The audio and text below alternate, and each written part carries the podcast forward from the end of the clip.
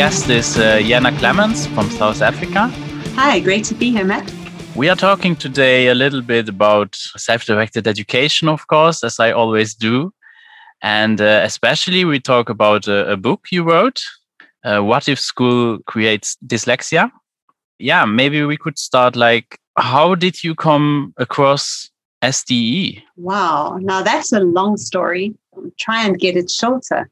I, I started becoming aware of um, kids and their wisdom before I started becoming aware that there was such a thing as SDE. So I was actually working in the field of children's participation in environmental rights, and I was running workshops for hundreds of kids um, to get their input on how municipal money could be spent in their areas.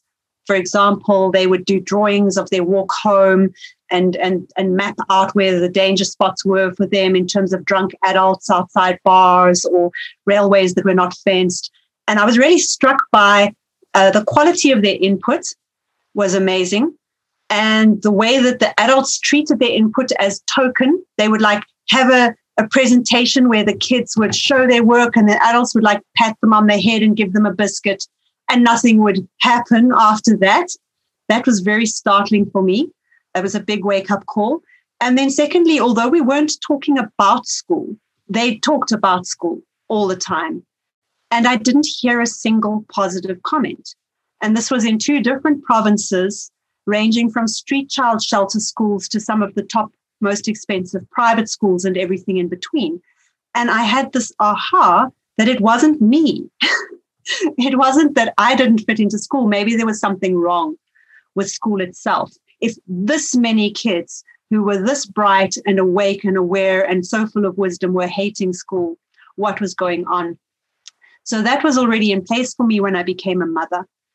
And then I started a reading group to look into alternative education when my son was just a couple of months old because I was like, okay, he's not going to a mainstream school. Is it going to be Waldorf or is it going to be Montessori? So I started this reading group. And the more I read, the more unhappy I became because of my background in children's rights and their right to be heard in um, in decisions that affect them. And what I was seeing in both Waldorf and Montessori was again adults basically imposing adult ideas of education on children. So then I registered for a master's in education philosophy um, with the plan to develop my own educational model. And I quickly discovered that I was being told again what I would read, what I would say, what I would cover, and what I would not cover. And it wasn't going anywhere in the direction I needed it to go. So I left and I didn't know what I was going to do. Um, and in the meantime, my son was a toddler. He was about one years old now. And I started taking him to a nursery school that had an open afternoon obviously their idea was recruitment that you come with these tiny toddlers just to use the playground and play with some face paint or finger paint and then eventually you'll sign up for their nursery school. But it was really like a social for mums and toddlers. And there i met a family of unschoolers. And and their um, children were a little bit older than mine. Uh, the uh, the younger one was nine months older than my son, and the older one was a few years older. And we started to talk, and I thought they were nuts, completely crazy. I couldn't understand what their thinking was, but we quickly established enough of a common ground that we decided to open something together on a friend's plot just a very small group for little kids. And we hired a Montessori teacher and we said, don't teach the kids anything unless they've asked. And this other mum uh, that I'd met was paranoid that her kids were going to get taught against their will. And I was like, what is your problem? What is so terrible about your kids getting taught something against their will? But that was the start of the journey for me.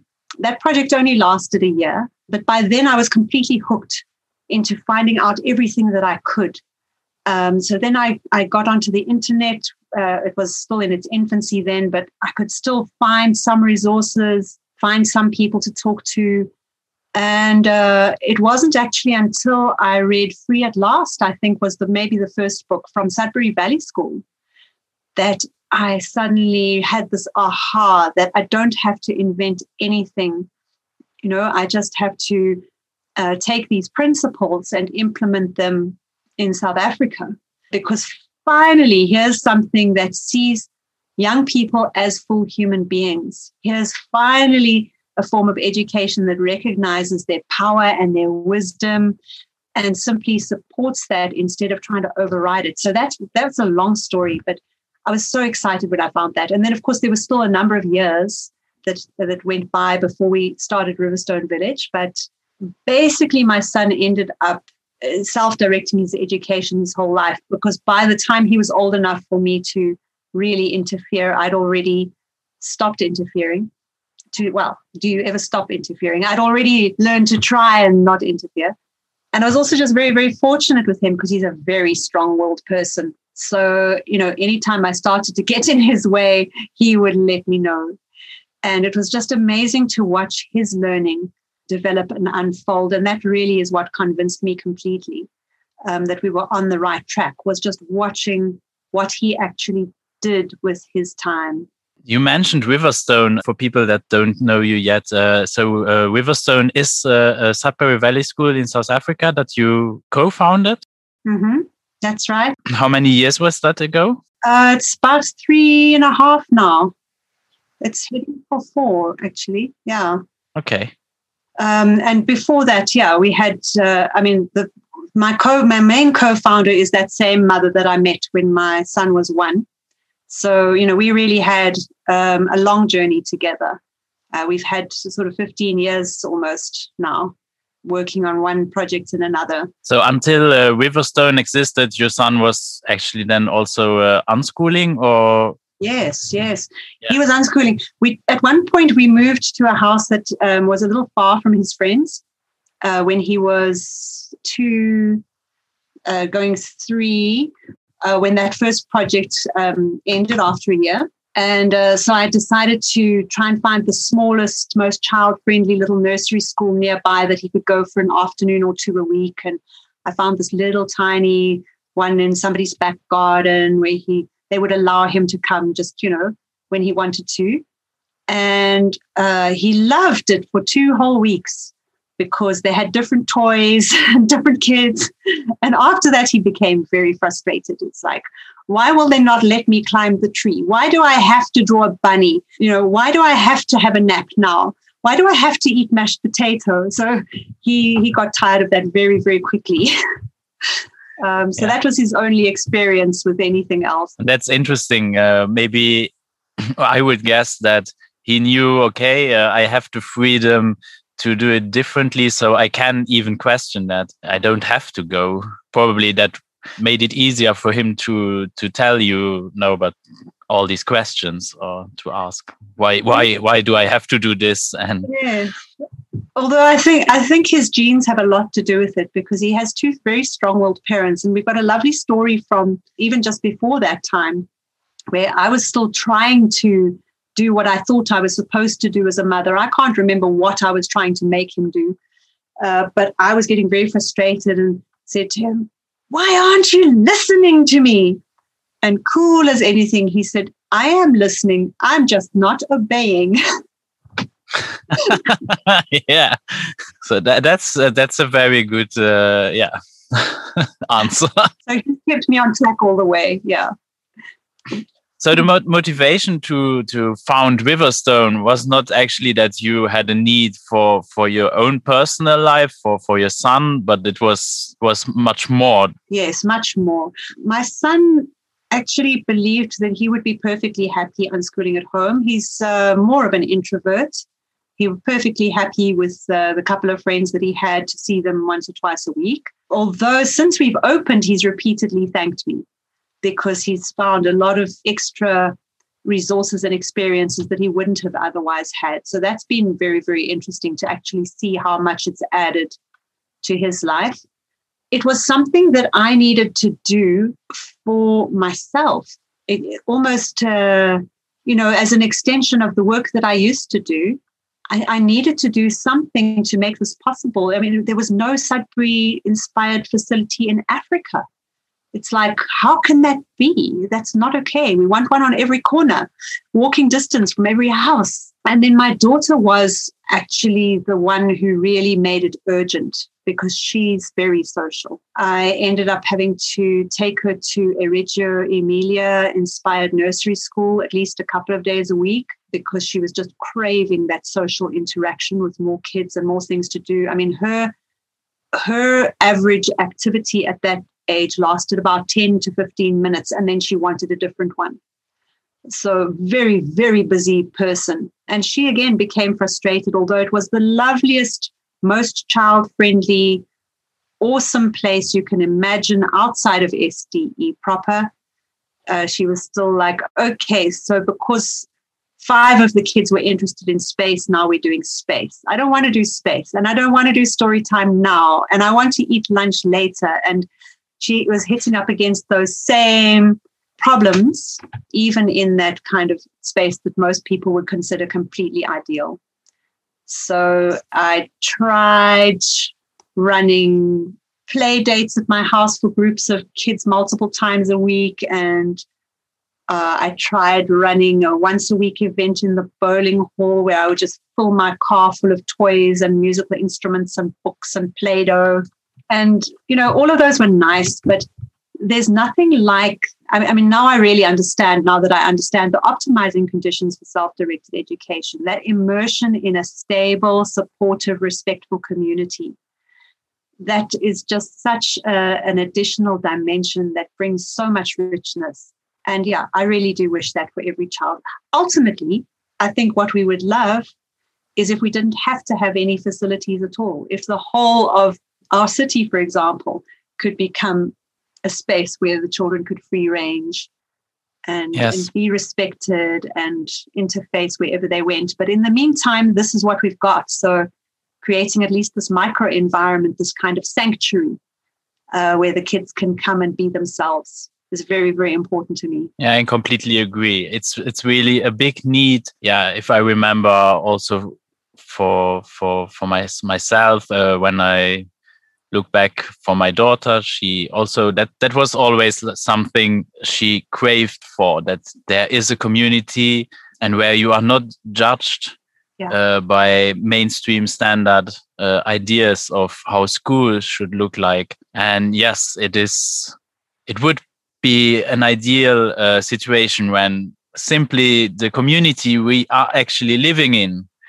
would be such a place. But yeah, for some reason, uh, our society opted to uh, to drift away, and I would actually argue that there is no real community. You have like small communities inside of, but like a bigger community, especially for, for where young people are free to explore and and make relations uh, that yeah that they would like or explore um, interests that they have. Yeah we are kind of in a state where it's most of the time it's very artificial. Yeah. In in in my region around around me there is no such a place like like riverstone.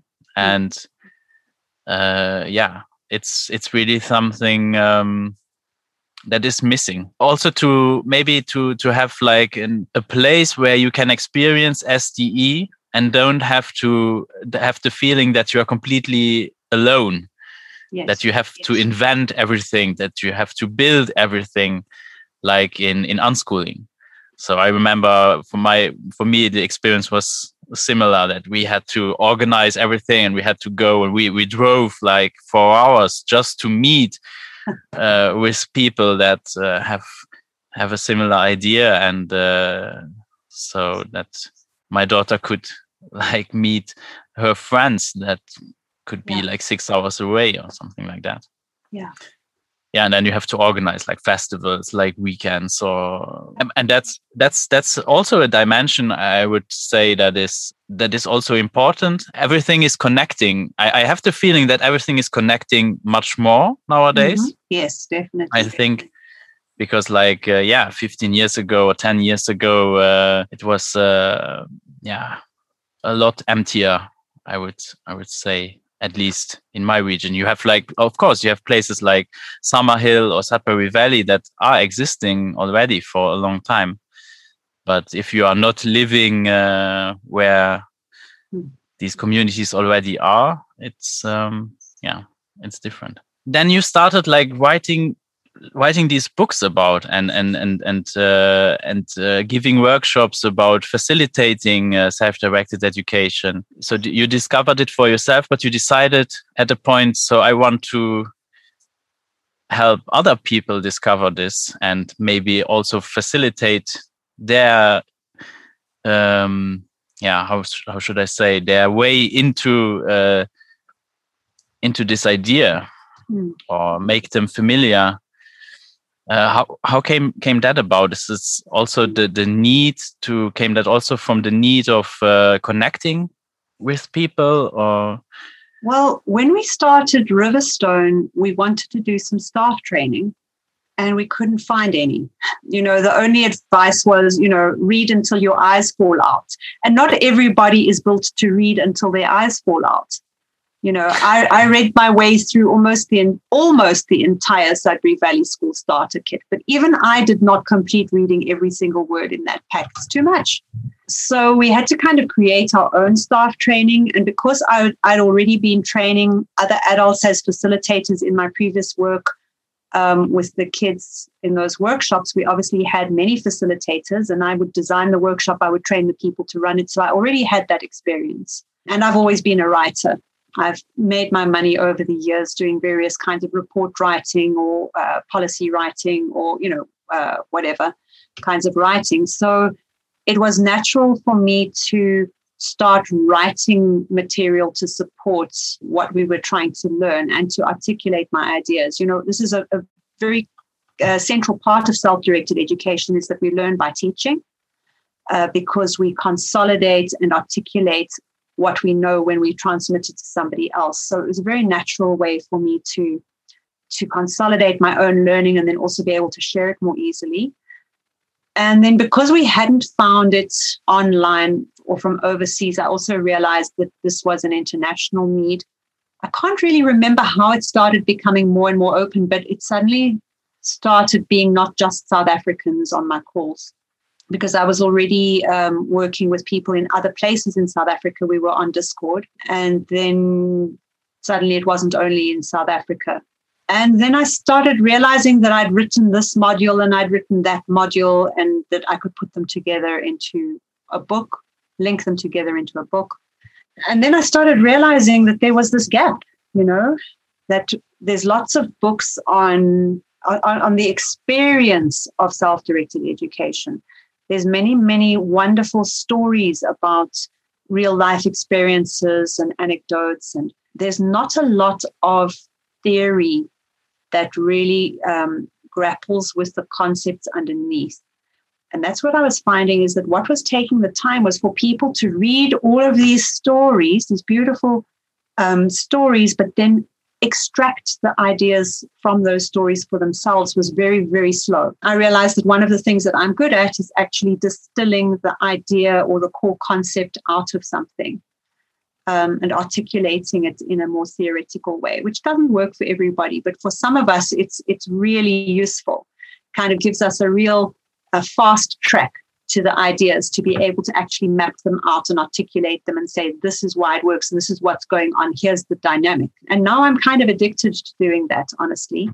Um, because it's just such a fascinating field. I'm now writing the materials that I really wanted when I signed up for that master's in education philosophy that I couldn't access and I couldn't find. I'm now creating them, and it's it's become something I can hardly keep up with. I can't find enough writing time for all of the insights I'm having all the time from these kids. They're just amazing. So yeah. Yeah, it, it is very interesting. Like having the experience of of unschooling of self-directed education I, I can imagine like now that that you have like riverstone you you have like you are immersed in in all this experience of all these uh, individuals that are coming there that are forming this community and living yes. self-directed yes. education and then again like connecting it to the puzzle of of of uh, of the yeah of the philosophical ideas uh, behind it and and uh, also the educational beliefs also the dogmas that are out there like contrasting it. So for for, for me reading your books it was really a, a revelation of wow finally there is someone that is um, putting this into a context like like a puzzle and and taking these abstract ideas that are really hard or at least for me were much harder to um, get my head around because they are like abstract. They are experiences of other people that i didn't make. Probably it was also because of my my background of having studied pedagogy. It was like oh okay but but now i have like this this piece that that it, that was missing that was linking uh, what I recognized in in all this educational theory that is out there, where I myself, in my experience, realized, but there's something wrong here. That, that it, it is not. There's something missing here. And then came, yeah, then came the work of Peter Gray, and uh, I read the work of of Alan Thomas and and Harriet Pattison and, and, and all these amazing studies and all these amazing books on it, and also the more uh, books about the experience. I actually didn't ha- had the chance to, or I didn't have the had the time yet to to read uh, the books about Sudbury. Just what Peter Gray uh, wrote about it, mm-hmm. but actually, like like this, yeah, I, I read some uh, some works of of the Summerhill, so of A.S. Neill, um, but not so much about Sudbury. What what what would be the difference actually of of Sudbury or and and for example Summerhill for in your your opinion? So just to backtrack there a minute, one of the things that I really liked about Daniel Greenberg's writing is that he does try to, or not try to, he does begin the work of uh, looking at why it works and what's going on uh, but he's a physicist. And then, you know, Peter Gray does some of that too, but he's an evolutionary psychologist. Uh, whereas in between, you know, I came very close to becoming, I mean, I actually did five years of psychology before realizing that, again, the direction I was heading in wasn't one I wanted to go in. But I could have very much done, I could have become an educational psychologist very easily. in a slightly different parallel reality. I really valued what I read um, from both Gray and Greenberg. But then I had all of this other psychology background sitting there screaming at me and politics because I've I come from, you know, the apartheid era of South Africa and that whole transition. So then I had Carl Rogers in the one ear, you know, shouting about in, in my inner psyche, shouting at me about self actualizing tendencies, you know, and how humans uh, have to become what they have to become or they just profoundly dissatisfied and and I had Jung shouting in my other ear about synchronicities and the way we find what we need you know and then I had Ivan Illich you know with uh, deschooling yeah. society and looking at the politics of education and then I had the whole of apartheid education in South Africa which was explicitly designed to dumb people down and act as a form of propaganda. Um, so you know there just wasn't any any escaping that fact. It was in your face that education was being used like that. So I had all of those other influences, you know, also kind of getting me to see self-directed education maybe from a different angle than the other people that I was I was uh, reading. Uh, now I've completely lost track because I went sideways there as to what you actually asked me. But it's uh, it's very very interesting because that is also a, a, very important thing, like the politics of it. Mm. uh, that are really really interesting and and what i also found really intriguing uh, when i got introduced to the idea of of free so the full human rights experience education so like like the the angle of the politics behind it and how education is also used by governments but could be or is actually so much more because it's a mm. very very personal thing and it is in my opinion kind of misused politically Yes. instead of empowering people actually to to find out who am i and and trusting also in that if you have people that have this possibility to find out who am i what are my interests what why i am here and and what what do i want to do with my life without manipulating it so much Yes. uh, that you would get a society that is actually yeah nice to live in I yes. would I would guess so.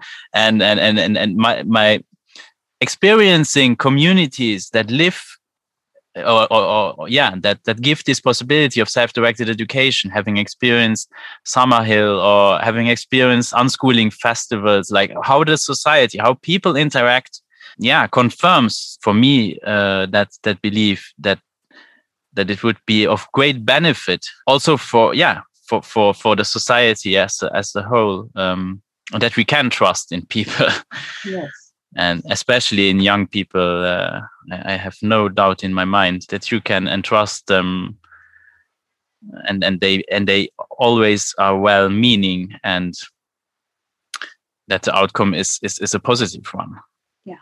Yeah. uh, not maybe I sidetracked now too. we are completely lost in in our thoughts, but yeah, I find that interesting. Like this connection with the politics and your background. Yeah, of Mm. course, that makes a, a big difference. Where where I think it's it's always like if you read a book by someone, it's kind of always there is the story of the person writing the book in the in the writing. It it, it, it has to be, and and and it's it's it's your point of view that makes it unique and and and and, and also the differences of, the point of view as you described. The point of view of Peter Gray was uh, a lot different than uh, the point of view of Daniel Greenberg, or is of Mm. course different because their experiences are different they are different people and that's so interesting because then there is something for everybody to find and you can combine it Yes. this And that brings us back to what you asked me, which you've now resurrected, which is like the difference between Summerhill, for example, and Sudbury Valley School. yes Uh, but this is also why I love self directed education so much because people always say, you know, there's no one thing that will work for everybody. So stop saying that self directed education will work for everybody. And, and, and I just find that so paradoxical because the irony is that self directed education is the only thing that I have found that allows people to find what is right for them. It's the one thing that can work for everybody because uh, it isn't one thing it's like a whole self-directed education is an enormous buffet restaurant where you can help yourself from anything or you can order uh, something specific from the kitchen or you can take whatever's on the menu or you can cook for yourself you know it's like um, it's the one place uh, I, this is where I really struggle um, with people misunderstanding SDE as well. And this is where I like um, to talk about Summerhill because Summerhill offers a mainstream curriculum. It offers ordinary classes. It, it offers a school that is like the other schools in England, but it doesn't coerce that. And it doesn't only offer that.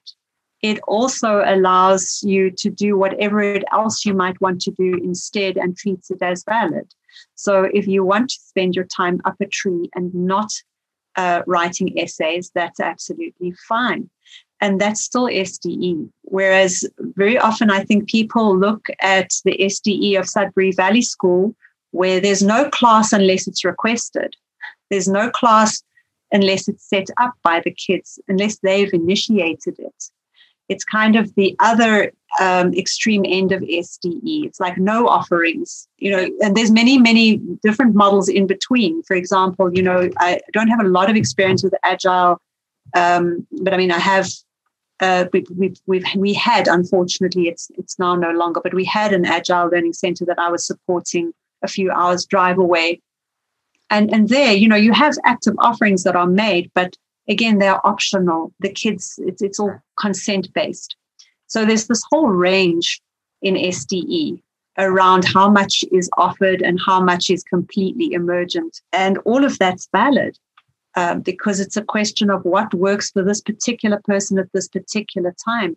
You know, we've had kids at Riverstone busy doing their Cambridge IGCSE things. You know, that's still SDE because they chose it and it's coming from um, their own logic, their own reasoning, their own desire as to why they want to do it. Um, we have other kids who would never even consider doing that because it's just really not their personality to sit down with somebody else's curriculum. We have people who need to discover things completely through experiment. We have other people who want to watch a really fun YouTube to learn it. And, and each of us has different needs over time as to how we want to learn a particular thing or achieve a particular thing.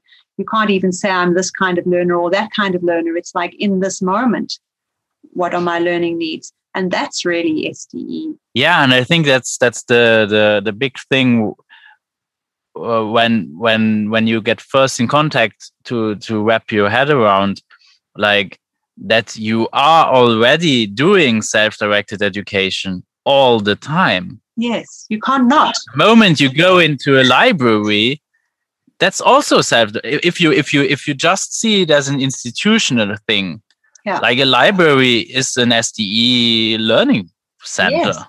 i mean that's where peter yeah, that's where Peter Gray is very, very keen for that to become obvious. And I think it would be fantastic, you know, if every library became an SDE center.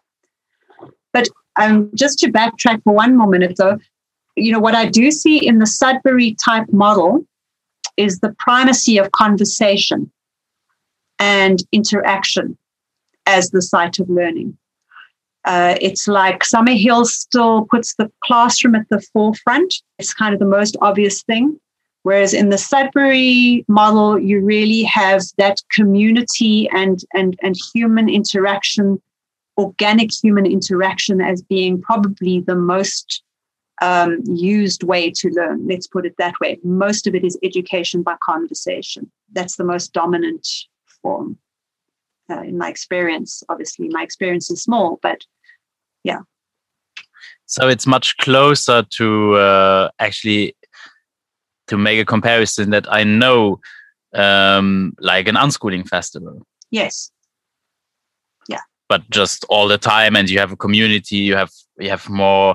But also, like you find this also like on on some festivals that are going on for for longer times. You have you, you have you have a community. Uh, you, you have also this organizational thing that is organically developing because it is needed for yes. that you have like circles where you discuss stuff how to organize stuff and and what do you that what do we want uh, who should uh, occupy the stage now at what time or whatever. Yes. oh the most important cooking. Of course. Yeah that's uh, a big need. And everybody can still do what he or she wants to. Yeah. And is free. And and and and and, and you see that it is all very yeah organically developing. Also if you hear a need and then there are like two or three people coming together and say oh yeah we want to we want to do this. Let's do it together. We are all interested in that. And so to speak lessons are developing themselves. Yes, and I love that you've raised that because, um, you know, historically there's a tension between Sudbury Valley School and unschoolers around, I think, exactly this, in that, and, and we've seen it as well. For example, when some unschooling families come to have a look at Riverstone and they go, oh, but you've got rules. Ugh! You know, um, the thing is to realize that you know, a family also has rules and their own culture and their own structures. It's just that it's more invisible because it's permanent and it's in your family and, you know, you're all part of the same culture. So I really love this analogy that you've drawn there that, uh, you know, an SDE facility is kind of like a permanent unschooling camp. Um, the moment that you're going to go above a certain number of people, above a certain number of hours of interaction, above a certain number of physical resources that need to be uh, conserved or managed, um, then you're going to have to have structures for making decisions, for resolving conflict, for making plans. You know, those are natural parts of the culture, so they're going to emerge. And so, you know, Sudbury Valley School has got structures that they've developed over time.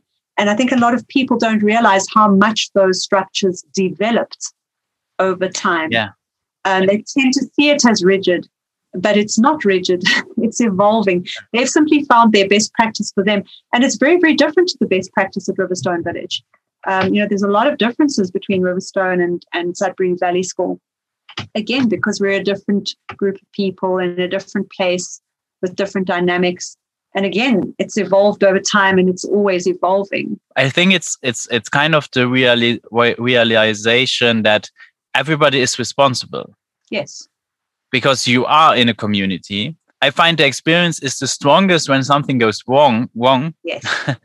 like I, I had these experiences on festivals where where where conflict came about, and then you realize, yeah, okay, but here's now here's something that we need to discuss and we need to find a way to resolve it. Otherwise this yeah this will make it uncomfortable for everybody to be around. And and uh, it, normally it's very simple stuff but like i remember one one one one simple thing. You are on a festival and you want to go to bed at a certain time but you sleep like 20 meters away from the stage. Good luck. So yeah that is a problem. And then you need to find out okay but okay we need to find a compromise here. Mm-hmm. so either you you move further away from the stage because of course people want to have fun and and make music also like a little bit later at night.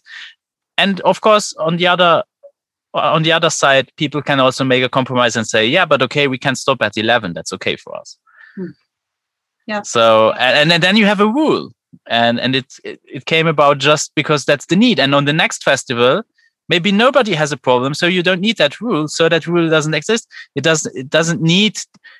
We are so used that like in conventional schooling, you would have rules and they stay the same. Yeah. Always. Yeah. Because yeah. they are they are already established. You come into that building and the rules are already established. And I think that's that's a big thing to realize that if you come to a place like that, yeah, maybe there are a lot of rules, but next year or maybe next month or next mm-hmm. week, these rules can change because now you are also there. Yes. And you have different needs. And then maybe we have to reevaluate some of the rules, uh, how we are living together. And I find this also interesting if to, to think about if we could like extend this to our normal lives.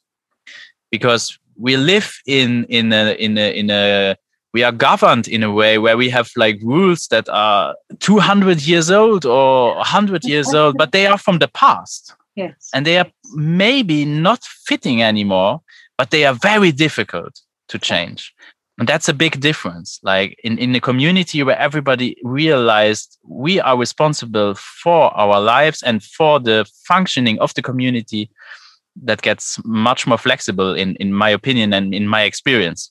Yeah. And it's also a question of who gets to make the rules and for whose benefit. And i think that that's something that i'm very very aware of having grown up under apartheid.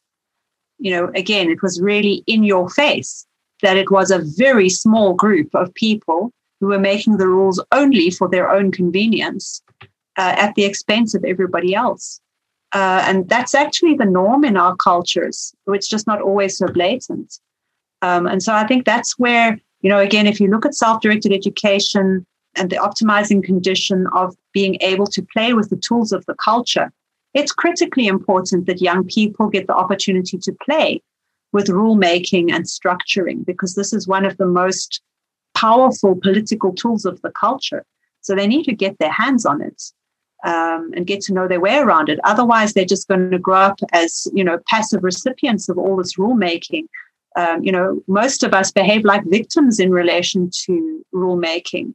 You know, we just have to suck it up. So you know, I think that you know our kids really need to have this opportunity. Those who are interested to grapple with this um, I really look forward to seeing what the world looks like when the majority of kids have grown up making and changing the rules um, and knowing that these things can be molded for mutual benefits. I can't wait to see what the world looks like once we get there. I would guess at least the discussion around it would be much more rational and like like one one thing I I observe a lot is there are a lot of in in like mainstream in more mainstream um, schooling environments there are a lot of things where people invented already problems mm. and then decided okay we have to protect people that this will not happen. But oftentimes exactly what what you're trying to how do you say it in english? Um verhindern prevent? Prevent. Yeah mm. exactly yeah what you're trying to prevent is then actually produced as yeah. a result for example uh, one one big example is mobbing i am in my experience schools are a breeding ground for mm. mobbing because everything is designed to that you make the experience that it is okay to uh, mob people in a way well the system is doing it yeah it's already like you you are yeah you are forced so it's okay to force people to do something that they clearly don't want to do. It's like the parents saying don't hit your sister you know? Yeah then hitting hitting yeah hitting. Yeah. Yeah, yeah or, or like like like like also like yeah stuff in our all day life like like uh, using a knife. Yeah. Yeah, of course, a knife is dangerous, but if you are never allowed to touch a knife. Yeah, one of my first ahas around that was actually, again, a different unschooling family that I encountered when my son was quite young. And this mom had handed her three year old a really sharp kitchen knife. And the three year old was chopping carrots with a really sharp kitchen knife. And I was like, okay, yeah. that's interesting. And she said to me, the secret is you have to give them a sharp one because it's the blunt ones that will hurt them because they can't control them properly. And that's true. Like, okay. And, and what's going to happen if she cuts her finger? What's the absolute worst that can happen to a three year old with a sharp knife chopping carrots? She can go to the emergency ward to have a couple of stitches. She's not even going to manage to amputate her finger. You know what I'm saying? It's like this is a learning experience we can actually afford. And then she's going to know a lot about sharp knives. But I actually never saw that child bleed. No. Yeah, that's also my experience that it is, yeah, it is the other way around. And, and I, uh, I like doing this at festivals, like cooking with the, uh, with young, with young people. I like cooking with them together. So they help me. And yeah, what they like the most is chopping up vegetables. Mm-hmm so I had one story where where there was a teenager. I think she was like 16 years old. She never chopped up vegetables. It was not on a, in an unschooling or self-directed. It was kind. It was very free, but we just cooked. It was like yeah, a workshop, and we cooked together. Mm. And she was so happy that she could that she could cut paprika and, uh, and, and and carrots. And she was like, "Wow, I never did this before." And um, yeah, and the three-year-old is perfectly capable. Yeah. That's amazing. It's not that you leave them alone with with the knife. It's not that that you that you are not there to help them if they need help, or that you oh yeah do whatever you want. Yeah. That's the other misconception uh, that people associate, I think, a lot with um, yeah. Uh, self-directed education or unschooling or whatever how you want to call it. That's that oh, there are no rules and they can do whatever they want, but this yeah. is actually not the case. Yeah, this is also where I really do appreciate, um, you know, Peter Gray's work on this in terms of really articulating those optimizing conditions because I often share that with people when they just start unschooling. And I say, okay, so there's actually this list of optimizing conditions and it's really useful. Why don't you have a look at it and think about how you are going to provide what's on that list? Because if you're not providing what's on that list, then maybe you are being a bit lazy or uh, you know you have the, the opportunity to slide into neglect without realizing it and you know, one of those optimizing conditions is lots of access to a variety of adults, caring adults, who are helpers and not judges. And I think that that's the mistake people make. They they we're so used to the schooled idea that an adult is kind of a judge and a director. That they think that an optimizing condition is that children have to have the guidance of a judging director to tell them when they are right and when they are wrong and how to do things. And um, they do, we do need access to adults who can assist us. It's just that they need to be in a different role, not in that judging, guiding, I will tell you the way to go kind of role. But, but kids absolutely do need wisdom and support and you know, to be able to have a sounding board and uh, somebody to consult. Uh, that's very, very important for self directed education. And it, it is this trusting relation. Yes, safe relationship. Yeah it's such a big difference if if I'm lecturing uh, a young child about uh, hey this knife is sharp and and and telling them already what would will happen you will cut yourself and then you will bleed and then yeah. oh this is well this is all making prophecies but you could also be there like yeah but I'm I'm very careful with a knife and and hmm. yeah, yeah, And, and and they are very good observers yeah they are immersed but but for that to happen is like I, I think like one big roadblock is that we as adults have also to to be freed to have the time to go into relationship. I i just uh, two days ago I, I heard a very good interview where the person uh, said like yeah but we ourselves as adults were kind of neglected having all these relationships. And so it makes it more difficult for us as adults to provide these relationships to young people, to our children, yes. uh, because we ourselves didn't make the experience. So it is also kind of having the patience with your with yourself and to say like, yeah, but okay, let's take a step back. And i have also to learn to trust myself.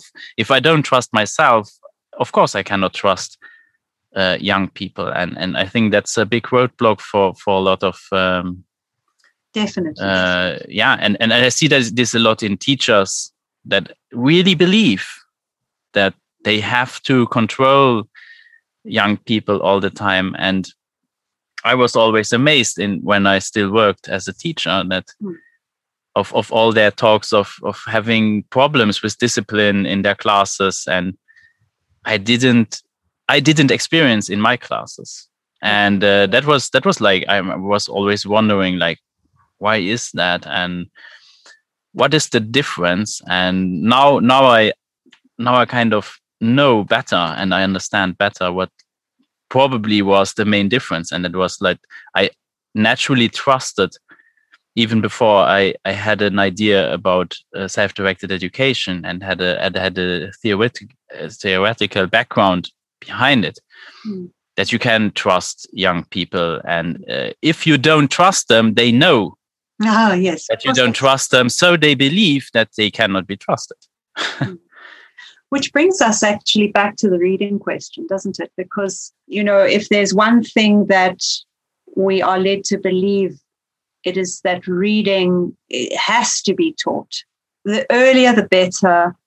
And, you know, I think, again, as you're saying, you know, as with discipline, when, a, when an environment is set up in a certain way that it's likely to create discipline problems, um, then you're going to get lots of evidence for the fact that you have to control young people because otherwise there will be discipline problems. And I think, in the same way, when an environment is set up to put reading in a certain position there, you're going to be able to then get evidence for the fact that you better teach reading, teach it thoroughly, and teach it young. And yeah, so we've got this really interesting situation where now we believe that we have to get three year olds learning their ABCs and four year olds writing words. Otherwise, they're going to be in trouble at the age of eight and 12 and we're really creating a tragedy right now. Yeah. And that's uh really like yeah to come to you to to the book you wrote like what if school creates dyslexia?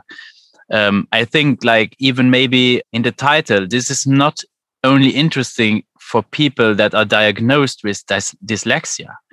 This is like a general thing that yeah as you said we this like like like through the distrust there's a situation created where you hinder uh, the natural learning process of, of reading. When when I'm looking back at reading lessons in school, they that that was horrible. And I, I was a very good reader, so I liked reading in my spare time.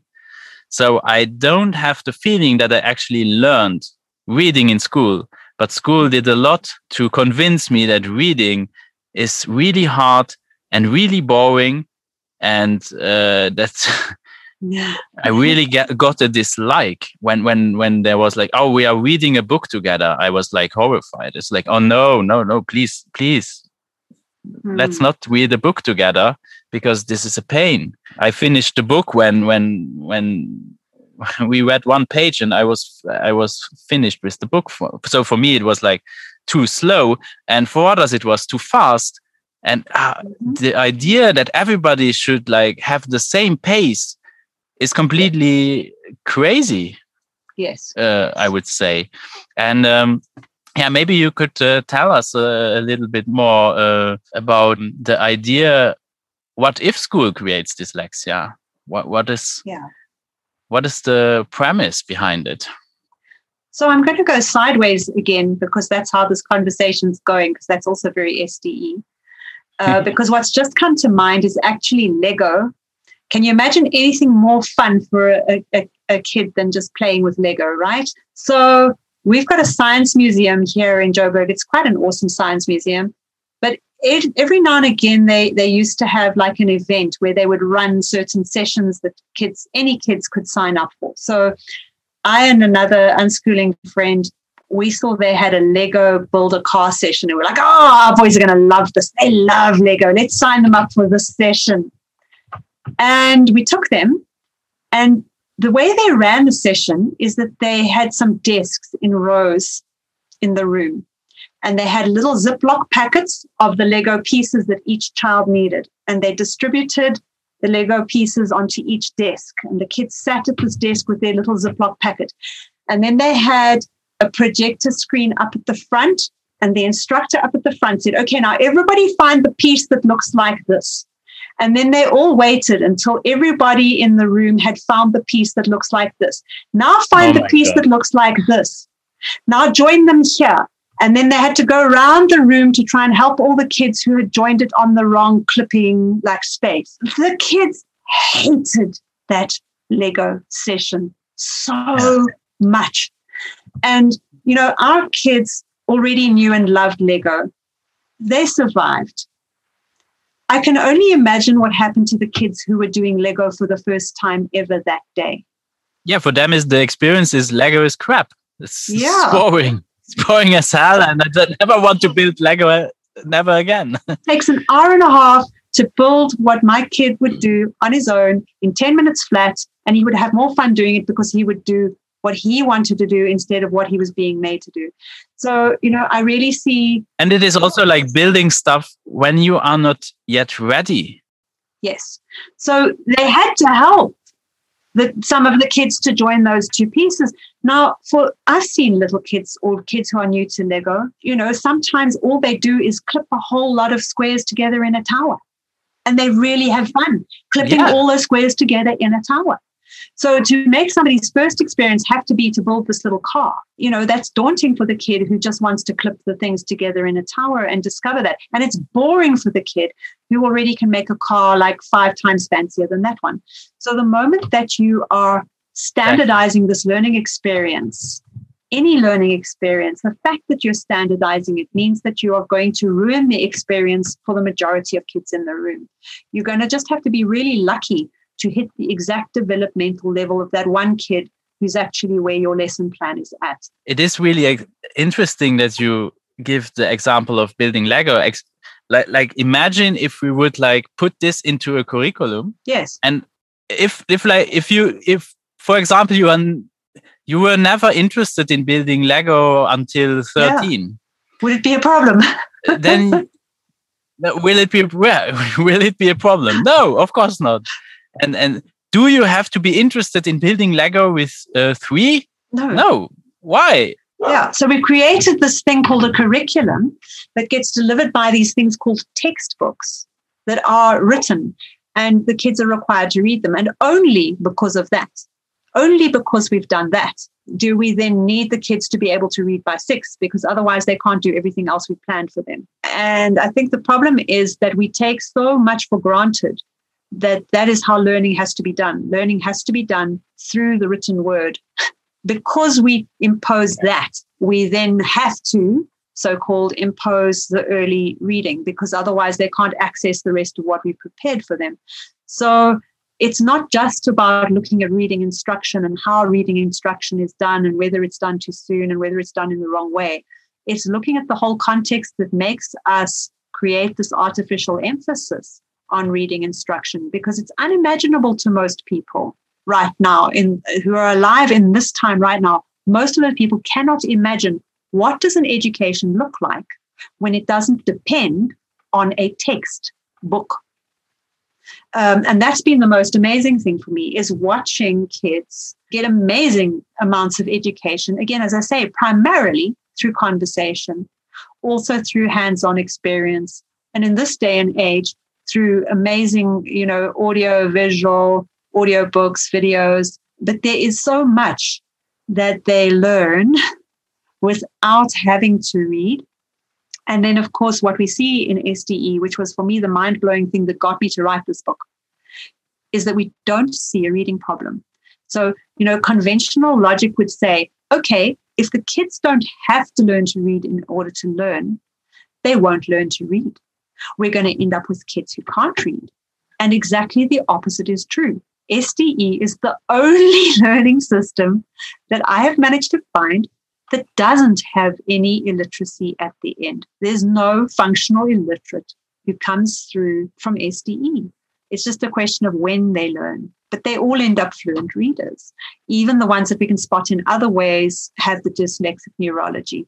So there's a bit of disagreement with me around this. Uh, Greenberg and Gray are not convinced that there is a dyslexic neurology.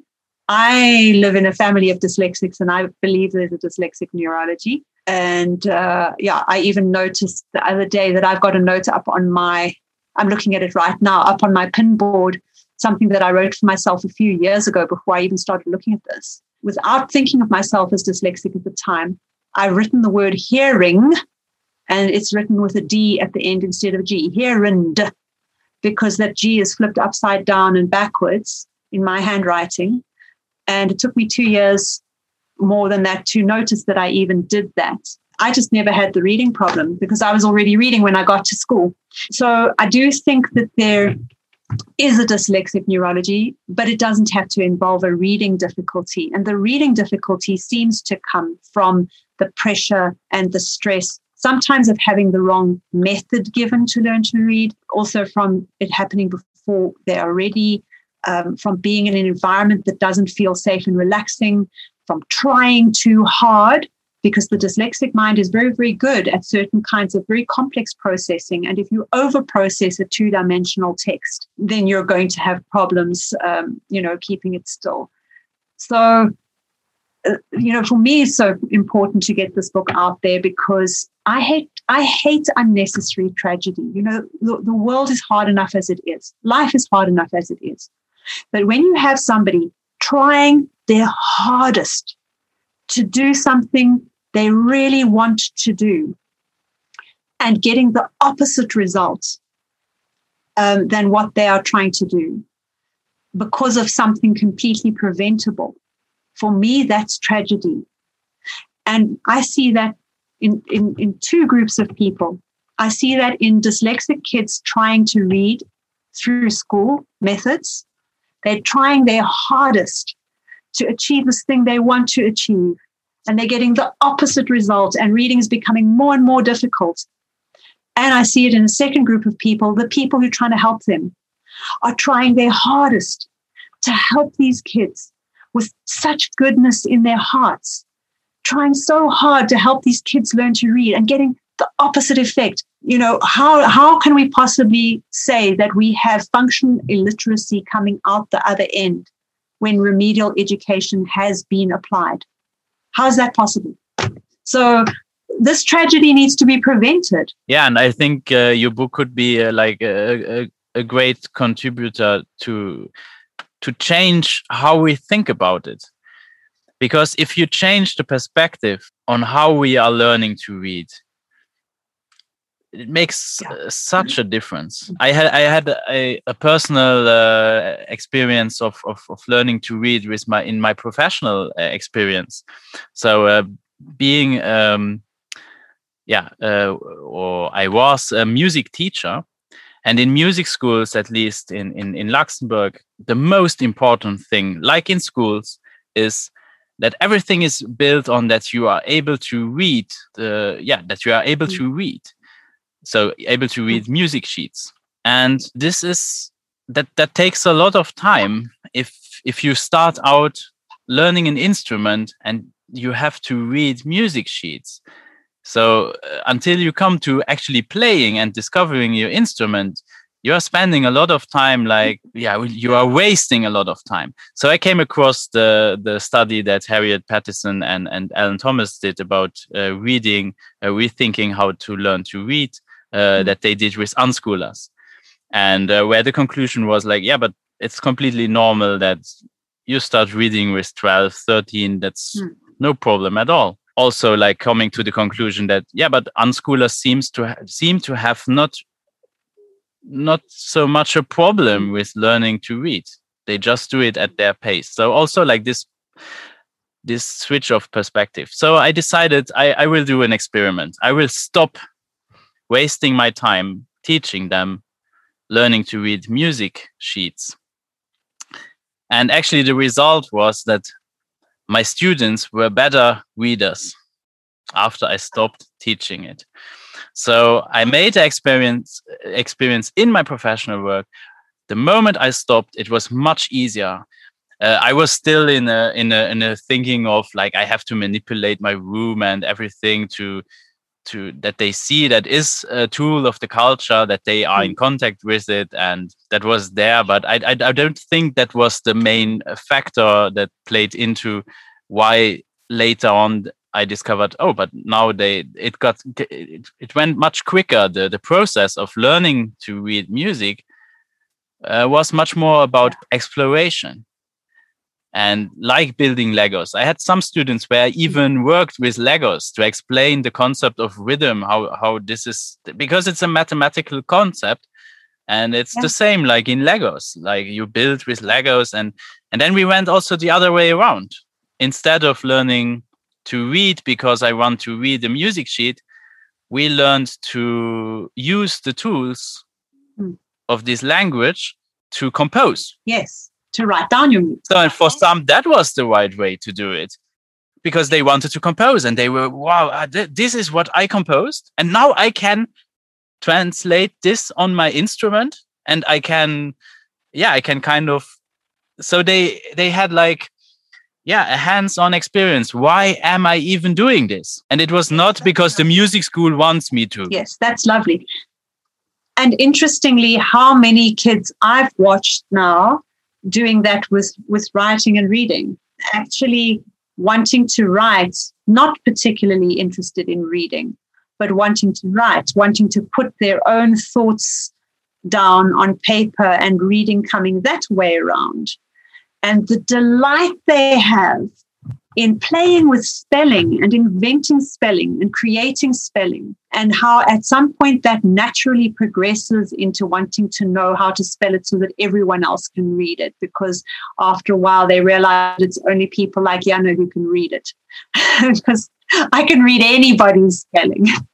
so, you know, that that journey of discovery. Yeah. Mhm. That's also interesting, like like that you also can play with spelling. Yes, it's fun. that young people and also like adults that people like to play with words but to do that you have to be allowed to misspell words. And and oftentimes like the humor com- comes also by accident. Because you you are trying to write something and then you find out oh but it like you spell it it says something completely different. Or you can interpret it in, in a completely different way and this can create like funny situations and in that way it is not something like oh i have to this is wrong i have to underline. No the result was something unexpected. And I think like finding stuff that is unexpected makes it that much more interesting. And this is where um, you know one of the things that I deal with, you know, that you've read in in that first book of mine is um, about the learning cycle. You know that the most common way that we progress is we start out by not knowing that there's something to know. We don't even realize that we don't know something, so we think we know everything there is to know. Um, and then we move from there into discovering that there's something we don't know discovering that there's a gap in our knowledge, there's something we don't understand. And the critical thing over there is that there's two different possibilities at that step. The one possibility is curiosity. We go, oh, there's something I don't know. There's something I can find out here. I'm curious. But the other possibility is shame. Oh, there's something I don't know. There's, I, am not good enough. I, I, I have a gap. Uh, I am deficient you know and those are the two possibilities at that step and the, the problem is that the moment that we we are feeling pressure um, we are being judged we're being marked we're being graded. Um, we're being made to stand in front of the class. We have this expectation that people who are good enough can do this. Then we are really pushing people towards the shame part of that. And that's not going to lead you forward into learning. That's going to lead you into shutting down, into denying that there's a problem, into trying to pretend that you know, into cheating so that it looks like you know, into saying that it's not worth learning, so you won't put in an effort because because I don't care about that kind of defensiveness.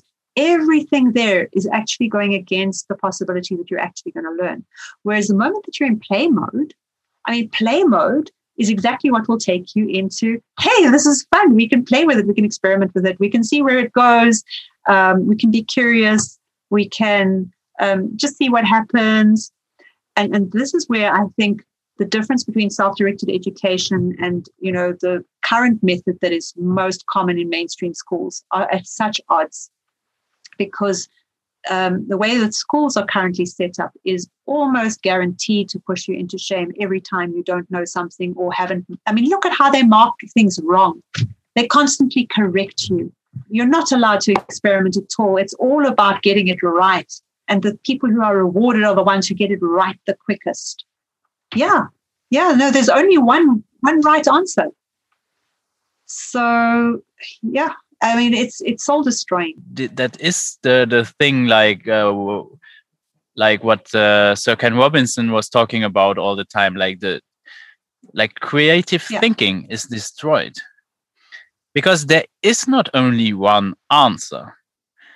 There are so many answers, and also why are you doing something? Like like another example, I it's not something like oh now you have to to get a grade because that's the same. Like also we we correct and then we applaud if you do something as we wanted it as we expected it so that's kind of the same i don't have to applaud all the time that oh you know c okay yeah you know the letter c uh, applause mm-hmm. and now you mm-hmm. get a star that's also not really helpful and it's well meant but it's uh, in my experience yeah. kind of the same so there's a lot of assumptions about what has to come before what which people assume are universal, but they're just really not.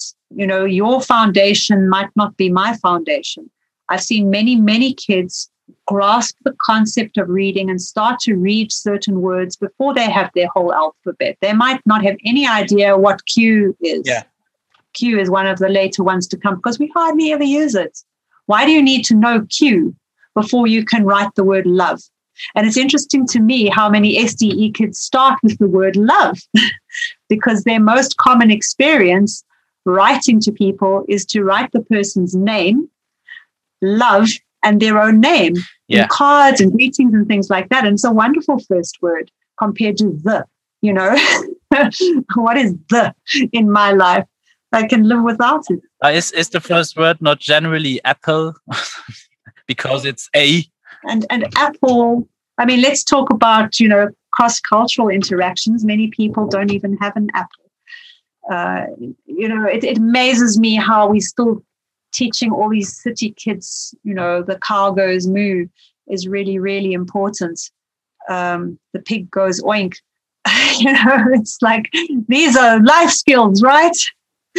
Uh, Yeah, but mine corrected me very quickly. They were like, pigs do not go oink, they go. How do you spell? yeah, and and yeah, and that's that's the experience. Like I, I live quite uh, on uh, where you have a uh, lot of animals around you, and they know how yeah. they actually do. and it's also confusing because the frogs make quack and and the the duck makes quack. Yeah. Uh, so in German, at least. I don't know how how does it do in English because then it's even different. Yeah, in English it's quack.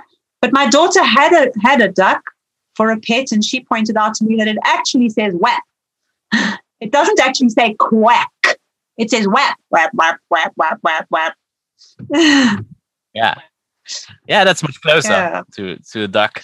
But it's absurd. It's it's true. It's yeah. it's like it's we talked a lot. It's it's a long uh, uh, a long talk, and uh, it was really enjoyable. And I I, I liked uh, really to hear uh, how you came to what you are doing today and the way of thinking about it and also yeah the background of thinking coming from a rights perspective like but, these are with the rights of young yeah. children and and you work with uh, the environment and everything yeah. and in the end i think like self-directed education is really like universal and it is in all our lives not in not just in schooling or like uh, in our education in in a sense it's, but it's like more about a lifestyle and and and the, and, and the perspective on how we go about uh, making yeah. experiences yeah. Uh, and that's that's one also like like a big difference uh, that it is more about experience than a methodology like a method but,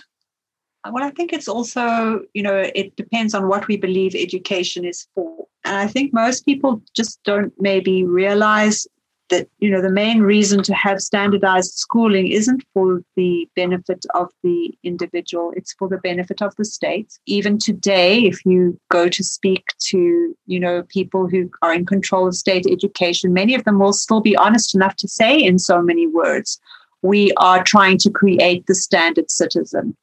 And that's really who it's for. And i think we're at a point in history where we have to really wake up and question whether that's in our best interests or the best interests of our children. For somebody who is in a government bureaucratic position to decide what is the ideal citizen according to whose best interests is that going to be. So i think it's it's also just time to really wake up to that because we don't have very much time left in our history where we will have any choice uh, we're already living in a situation where technology is making microcontrol very, very easy for governments. And this is sort of our last chance to decide whether governments are going to be able to continue to decide who we should be, or whether we actually want to keep the natural ecology of human diversity alive. Uh, because I think we can see from nature, again, one of my other influences that I didn't mention is eco psychology and the work of people like Gregory Bateson, where you really realize that ecosystems are wise because of their diversity. That's what makes them strong. The moment that you have one ecosystem become all too much one thing, that's when you have ecological crash. And I think the same goes for human social systems. If you have too much of the standard citizen, is life still worth living anymore? Yeah, we need to actually celebrate the fact that we have so much human variation and uh, educate in a way that supports that instead of crushing it. And I think this is the perfect final word. Thank you for this uh, conversation, Je'anna.